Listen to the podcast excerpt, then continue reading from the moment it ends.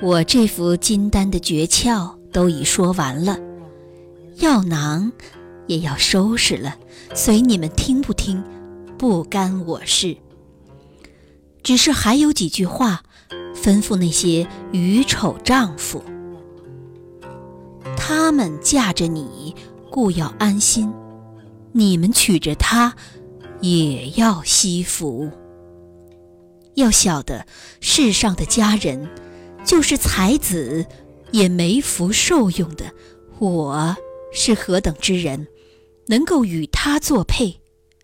只除那一刻要紧的功夫，没奈何要少加亵渎，其余的时节，就要当作菩萨一般烧香供养，不可把晦气熏他，不可把恶言犯他，如此相近。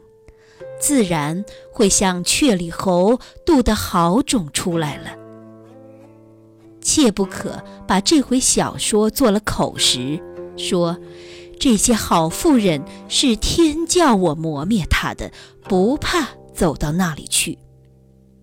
要晓得，磨灭好妇人的男子，不是你一个；磨灭好妇人的道路，也不是这一条。万一阎王不曾禁锢他终身，不是咒死了你去嫁人，就是弄死了他来害你。这两桩事都是红颜女子做得出的。却里侯只因累世积德，自己又会供养家人，所以后来得此美报，不然。只消一个袁进士翻转脸来，也就够他了。